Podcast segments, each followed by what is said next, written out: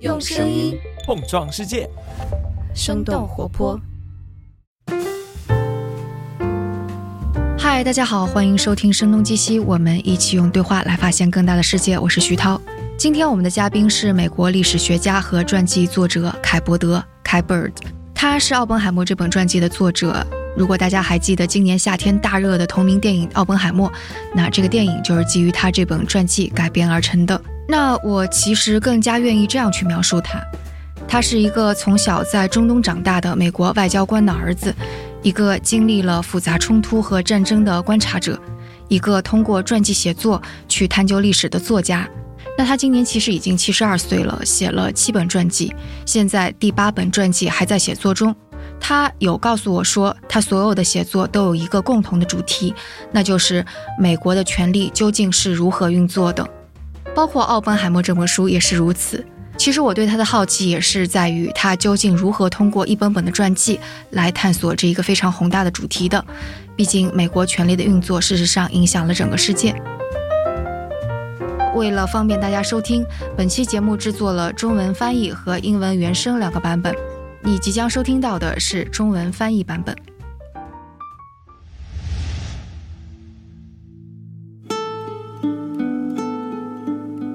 凯伯德会对美国权力如何运作这个主题感兴趣，也许可以追溯到他的童年。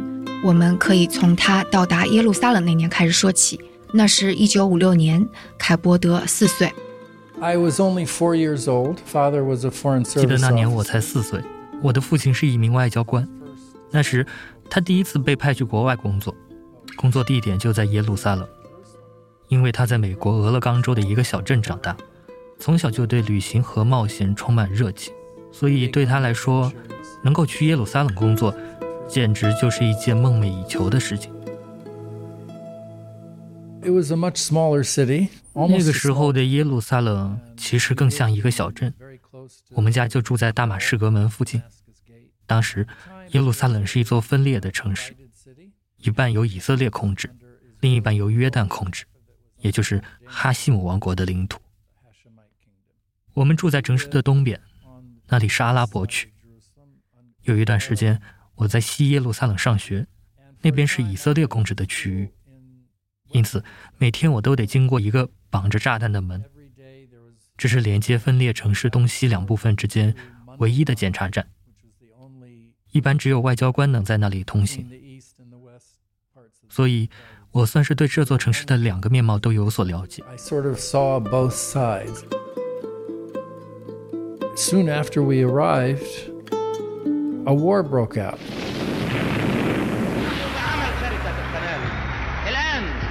The Suez War of October 1956. This was the chaotic state of affairs in Portside Harbor when We were evacuated to Beirut. 我和母亲、妹妹被疏散到了贝鲁特，而我父亲不得不留在耶路撒冷的领事馆继续工作。 可以说，我童年最初的记忆之一就是在耶路撒冷的日子。然后突然间，我们就搬到了贝鲁特，跟父亲分开了。但他其实也观察到中东犹太人和阿拉伯人有过相对和平相处的时光。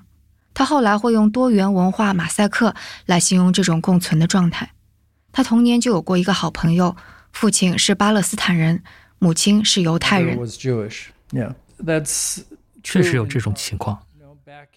早在19世纪，耶路撒冷和巴勒斯坦的其他地方就有一些犹太人，但他们数量极少。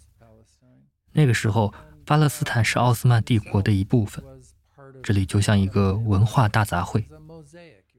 亚美尼亚人、各种基督教派的信徒、希腊东正教徒、犹太人和穆斯林。共同形成了非常多元的文化。到了二十世纪初，随着犹太复国主义运动的兴起，一批又一批的欧洲犹太人开始移居巴勒斯坦。甚至在二十世纪的二十年代和三十年代，越来越多的犹太移民的到来也引发了一些紧张局势。尽管如此，不同背景的人们还是相互交往，在同一个城市共同生活，就像在奥斯曼帝国时期一样。这里仍然保持着一种多元文化马赛克的状态。like it was during the Ottoman Empire. 但是后来，Then the Holocaust 欧洲不幸发生了一场纳粹德国的大屠杀浩劫，期间有六百万犹太人遭到了德国法西斯的残忍杀害。这段黑暗历史中的幸存者，有一些选择移民到了美国、阿根廷和世界其他角落，但还有很多人，他们最终来到了巴勒斯坦。这些人，他们是大屠杀的难民，也可以说是在历史的风暴中寻找安全港湾的朝圣者。他们完全有理由离开欧洲，去寻找一个新的家园。what they have done is 在犹太复国主义运动中，他们其实是在塑造一种全新的民族身份，也就是我们现在所说的以色列。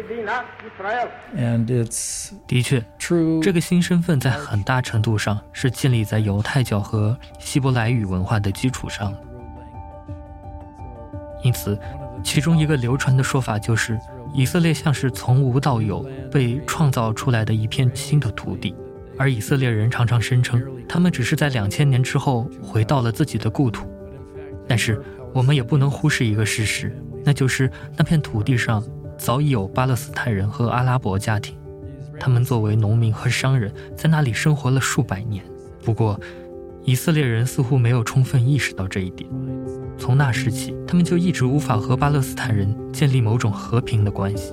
只是在当时还是孩子的凯伯德眼里，这一切都非常让人难以理解我只知道这里有两个不同的民族，他们长得不一样，说的语言也不相同。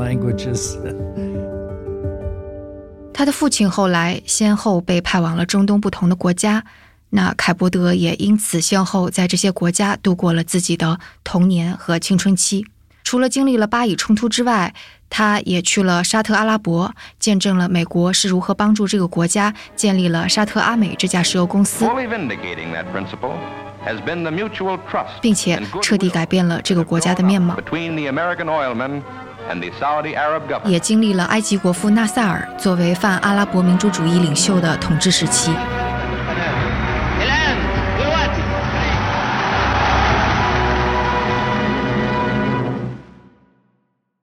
果说中东这些国家的纷争让他感到困惑，那后来回到美国，其实美国也让他感到困惑，并因此想要做更多的探究。Well, yes, you know, I had a odd 我的童年也 childhood. 非常不同寻常。An American 作为一个美国人，我在耶路撒冷、贝鲁特、沙特阿拉伯和开罗这些地方长大，这些经历给了我独特的回忆。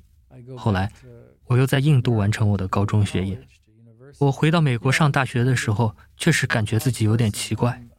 虽然我明显是美国人，但我意识到自己更像是一个外国人。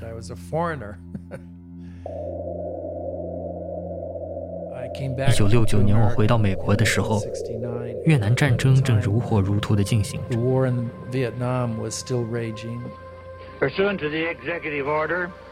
那年我十八岁，必须登记应征入伍。战争残酷无情地进行着，它似乎是一场疯狂且徒劳的冲突。看着许多年轻的美国人和成百上千万的越南人在战争中丧生，我感到非常震惊和困惑。那时候，在美国有一些自由派的外交政策专家，像约翰·麦克罗伊和麦克乔治·邦迪这样的人物。在政治舞台上发挥着重要的作用。可我一直不太明白，这些自称是自由派的知识分子是如何让美国卷入这场看似毫无意义的战争的。所以他开始成为了一名记者，一个作家。那上面他提到的那些大人物，包括约翰·麦克罗伊，都成为了他研究和书写的对象，也成为他了解美国权力运作拼图中的一个部分。As a biographer, 我作为一名传记作家时，会选择专注于美国那些有权有影响力的精英人物，从而来探索在美国这个复杂的民主社会里，权力是如何运作的。这就是我为什么更关注像麦克罗伊、邦迪和罗伯特·奥本海默这样有权势的人物。通过讲述他们的生活，我尝试去讲述美国有权势的利益集团是如何施加影响的。That's a fascinating story.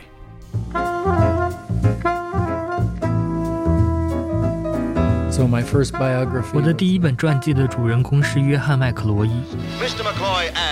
他是华尔街一位非常有影响力的律师代表着很多大公司石油公司和其他的利益集团。我之所以选择写麦克罗伊是因为我意识到他代表了美国的政策制定者那个在二十世纪三十年代到七十年代非常有影响力的男性精英群体。这些人掌控着美国的外交政策，成了各个总统的顾问，影响着国家的方方面面。而麦克罗伊就是这个群体中的典型代表。从二十世纪三十年代的富兰克林·罗斯福，到八十年代的罗纳德·里根，他几乎是每一任总统身边的重要顾问。But he always uh, he exercised. 但麦克罗伊总是在幕后发挥着他的影响力。大多数美国人可能不太熟悉他，但在像是外交关系委员会这样的精英机构中，他是个众所周知的人物。而且他完成了许多让人觉得不可思议的工作。在五十年的职业生涯里，他为每一位总统提供了关于如何执行美国外交政策的建议。你看通过传记这种形式来讲述麦克罗伊的故事，我就有了一个绝佳的机会来探索一个更加宏大，甚至说是一个时代的故事。这也正是任何传记的目的吧。后来，麦克罗伊还成为了美国外交政策机构的主席。除此以外，通过写他，我还可以更好地讲述第二次世界大战时期的历史。因此，这本书不仅仅是关于他的政治经历和个人生活的探索，他还揭示了美国的外交政策，还有他所经历的冷战时期的历史背景。这本书的某些细节也的确成为他童年在中东所经历冲突的一些注脚。例如，他写到，一九六八年，其实麦克罗伊曾经花了三周的时间访问了中东六个国家，并且在利雅得私下会见了当时的沙特国王费萨尔，要求他能够尽可能的参与到解决阿拉伯国家和以色列的冲突中来。那当时沙特国王费萨尔经过了一番犹豫，其实是提出了一个复杂的妥协方案，看起来是可以实现真正的和平的。带着这个方案，麦克罗伊在之后的十天又见了侯赛因国王、黎巴嫩总统以及纳萨尔。但当麦克罗伊回到美国国内，向国防部长和国务卿做了汇报之后，得到的回答却是说，现在美国正在总统选举年，那在美国总统选举年，美国是不可能发起广泛的和平倡议的。麦克罗伊非常的失望，他后来在一封信中是这样写道：“一个简单的事实，我们的以色列政策并不符合我们在中东的国家利益，我们应该反对犹太复国主义的野心。这个问题，简而言之，是以色列的扩张。我相信这种野心长远而言对以色列的国家利益也是阻碍。My last biography was on Jimmy 我最新一本的传记写的是吉米·卡特总统。现在卡特总统已经九十九岁了，正在接受临终关怀。这本传记是出版于二零二一年。其实早在一九九零年的时候，凯伯德就写过一篇关于吉米·卡特的封面文章。但写完这篇文章之后，他突然意识到，他并没有完全理解吉米·卡特这一位美国内战后第一位来自南方的总统。Because I didn't 我对美国南部的了解太少了，那里对我来说就像是另一个国家，他们有着不同的语言和口音。我不能理解他们对非裔美国人的看法，他们对南北战争的叙述都与我大相径庭。我也不熟悉他们的宗教信仰，比如南方浸信会和福音派基督教的宗教文化。直到二零一五年，凯伯德才拿出时间去了解卡特的家乡南乔治亚州，然后他在那儿待了整整六年，去了解不同的文化和政治，以及为什么吉米·卡特会这样被误解。He's regarded in 直到现在，许多美国人仍然把吉米·卡特视为一位失败的总统。但如果我们仔细看的话，他在白宫的四年任期中，其实取得了相当大的成功。他通过了许多重要的立法，实现了与中国关系的正常化，并在多天紧张的谈判后，促成了以色列和埃及签署的戴维营和平条约。这些协议为中东带来了一种冷和平，而这种状态也一直持续到了今天。自1973年以来，以色列和埃及之间再也没有发生过战争。由此可见，卡特其实取得了很多成就，但他也恰好处在美国历史上自由主义向保守主义转变的关键时刻。1980年，他在选举中败给了罗纳德·里根。在写吉米·卡特的过程中，我去深入探究这些事背后的原因，了解为何这些事情会发生。这一切都是非常有趣的经历，所以我还是保留之前提过的观点：好的传记不仅仅是在讲述一个人的故事，更是一个解释和传达复杂历史信息的载体。因为他每一本传记都要写上数年，甚至是十几年，也因此凯伯德对自己每个作品的选择都是非常的谨慎。某种程度上，每一本传记都是他探寻美国权力运作之谜中的其中一篇。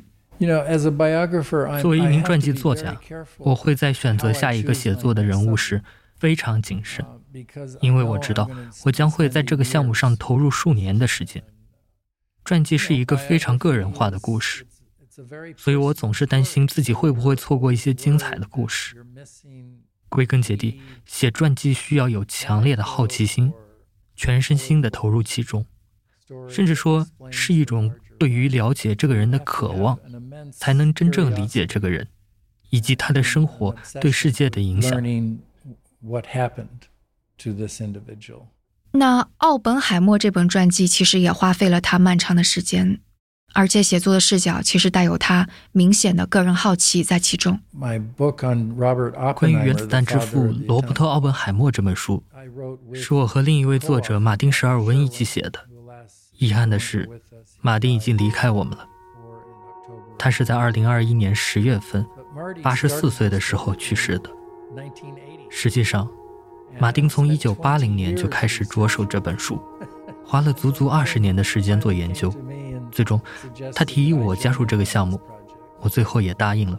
然后，我们又花了五年的时间才写完、整理好这本书，终于让它出版了。由此可见，传记确实是一项艰巨且漫长的任务。一个人得花很大的功夫去讲述别人的故事，这个过程确实很复杂。不过，这个过程也是在编织故事，在重新创造故事。你就是那个讲故事的人，这有点像在给别人写一本小说，但是需要注释和参考来源。所以，我们写的奥本海默传记，其实是我和马丁眼中的奥本海默的人生故事。并不是奥本海默自己眼中的。如果他亲自写一本回忆录的话，可能又是另一个故事了。传记工作有点像在拼凑一个巨大的拼图，找出那些可以联系起来的点，但同时需要认识到，这也是一个主观的过程。对于传记而言是没有客观性的，传记是作者本人的观点，是我的观点。我讲述奥本海默、约翰·麦克罗伊或者麦克乔治·邦迪的故事的时候，会带有我自己的偏见、偏好和个人兴趣。所以，有很多本关于奥本海默的传记，他们都从各自不同的角度讲述了他的故事。这也是为什么我们需要对同一个人撰写多本传记的原因。只有通过这样，我们才能从更为多样和全面的角度看到历史的面貌。而在凯波德眼中，奥本海默是这样的：在我看来，奥本海默一直是个谜。也正是这一点使他变得有趣。在传记中。马丁和我试图解释些许他在量子领域的研究，但我们毕竟不是量子物理学家。我的奥本海默传记并不涉及太多具体科学的内容，因为那并不是我对他感兴趣的部分。我感兴趣的是他更广阔的个人成长历程，无论是他的个人生活、爱情、婚姻，还是他个人的探索之旅，以及他的政治观点，并且。它代表了我们所生活的原子能时代。我们无法撤回原子弹的发明，它确实创造出了一个危险的东西，但这也是他不得不去做的。克里斯托夫·诺兰和他精彩的新电影《奥本海默》，他说：“奥本海默或许是有史以来最重要的人物。”作为一名传记作者，当我第一次听到他说这话的时候，我感到非常好奇。这是一个相当宏大的陈述。然而，他确实有其道理，他确实是有史以来最重要的人物，因为他彻底改变了世界，创造出了一个有能力毁灭整个文明的世界。capable of ending all civilization. 在三个小时的电影中，导演克里斯托弗·诺兰其实是尽可能地展现出了奥本海默作为一个科学家、作为一个爱人和作为一个能够影响世界的人的复杂度。但在凯伯德的传记中，其实有更多的细节展现了奥本海默所面临的困境以及他性格的复杂度。奥本海默陷入了一种自我矛盾的困境 a。paradoxical 一方面，他不得不发明这种可怕的大规模毁灭性武器，然而在道义上，他痛苦地意识到了这有可能带来的后果，并对此感到深深的担忧。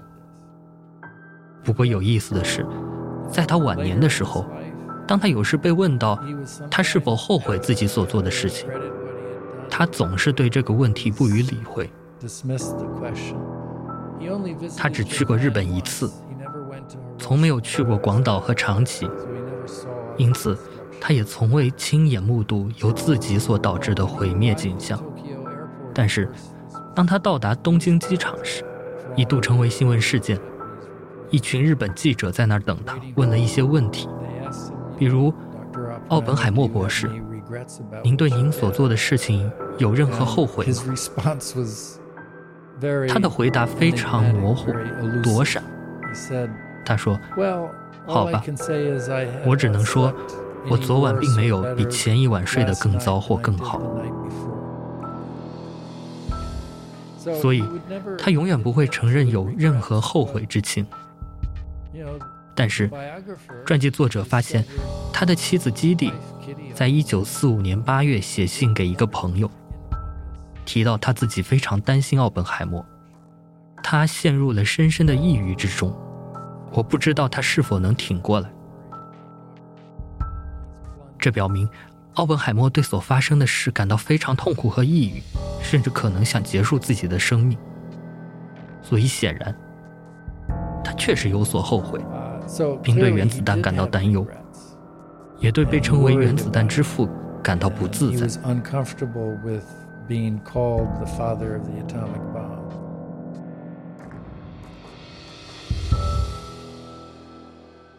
本海默的故事也依然是一个美国权力运作的故事，只是这个故事更具体的讲述了一个改变世界的天才如何被卷入了政治，想要发挥自己巨大的影响力去影响权力，但最终在权力斗争中被碾压。他也非常愿意利用自己的名人地位和声望来影响政治家、总统、参议员和将军。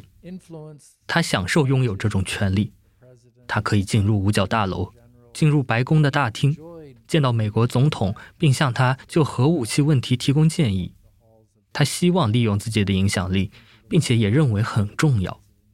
获得权力总是一件充满诱惑的事。然而，与此同时，他也一直在担心后果。广岛和长崎的事件发生后的几个月内，他努力地向全世界解释，我们需要立即采取行动，因为我们已经迎来了原子能时代。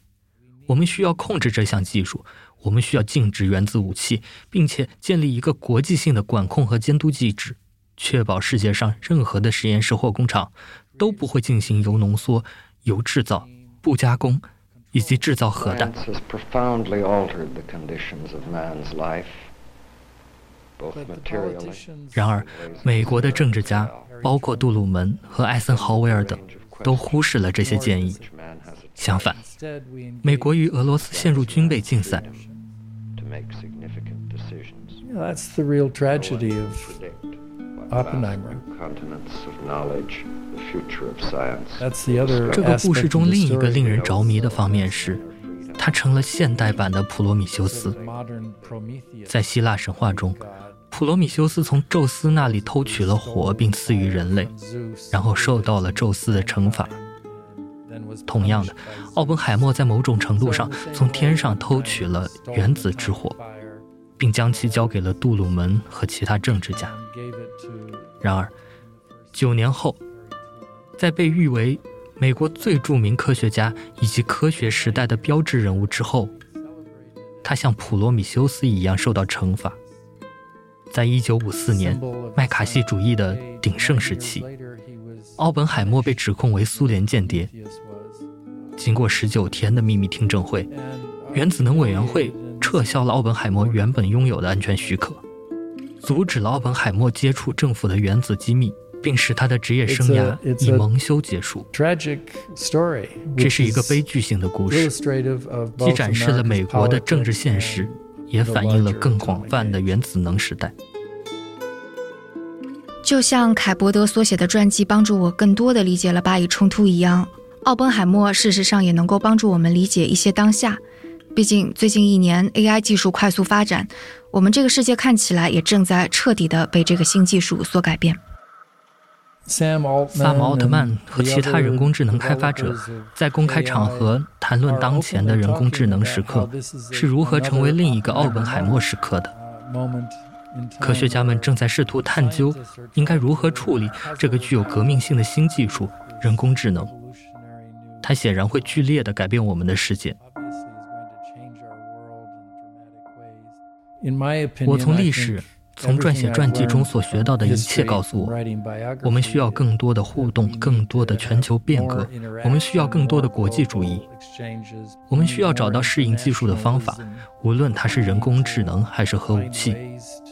我们需要找到解决这些问题的方式，建立论坛，共同协商，达成协议，而不是对彼此大声叫嚷，乐此不疲地开展口水战。但人们似乎很难从历史中获得教训。在凯伯德七十二岁的人生里，新技术给人们带来的困境从核武器变成了 AI，而巴以冲突还在继续。我们依然生活在这个冲突中，而这个冲突本质上已经持续了一百年甚至更久。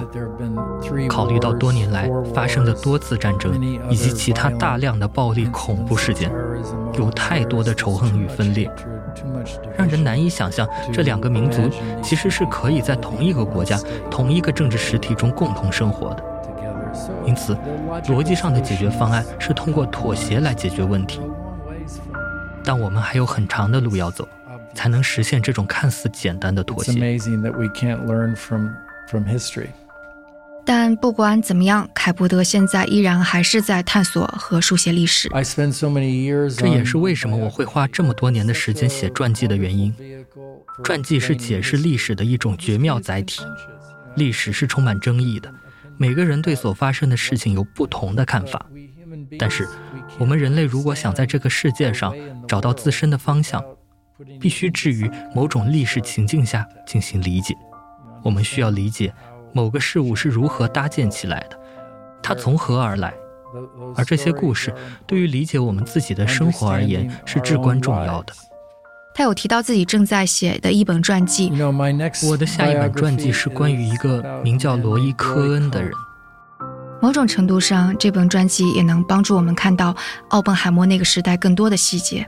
但更加有趣的地方是，它可能会帮助我们了解另外一个在美国政坛上翻云覆雨的人物——特朗普。因为这本书写的主角罗伊·科恩是深刻影响了特朗普的人。特朗普作为一名政治家的行为举止，诸如他的冷酷、他的分裂政治。他喜欢撒弥天大谎，他总是坚持自己的立场，以及他喜欢在法庭上提起反诉。这一切都源自罗伊·科恩。当我问他还有多久我们可以读到这本传记时，他说：“Uh, at least two or three more years, maybe five. I don't know.”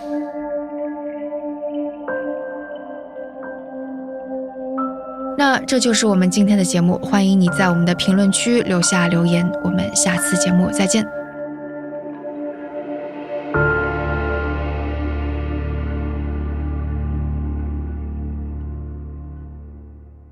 节目的最后，我们想邀请更多的朋友加入我们的生动胡同会员计划，成为我们的付费会员，支持新一年的内容创新。点击节目详情中的文章链接，看看生动活泼在二零二三年做了哪些有趣的探索。以及二零二四年的新计划，期待你的加入。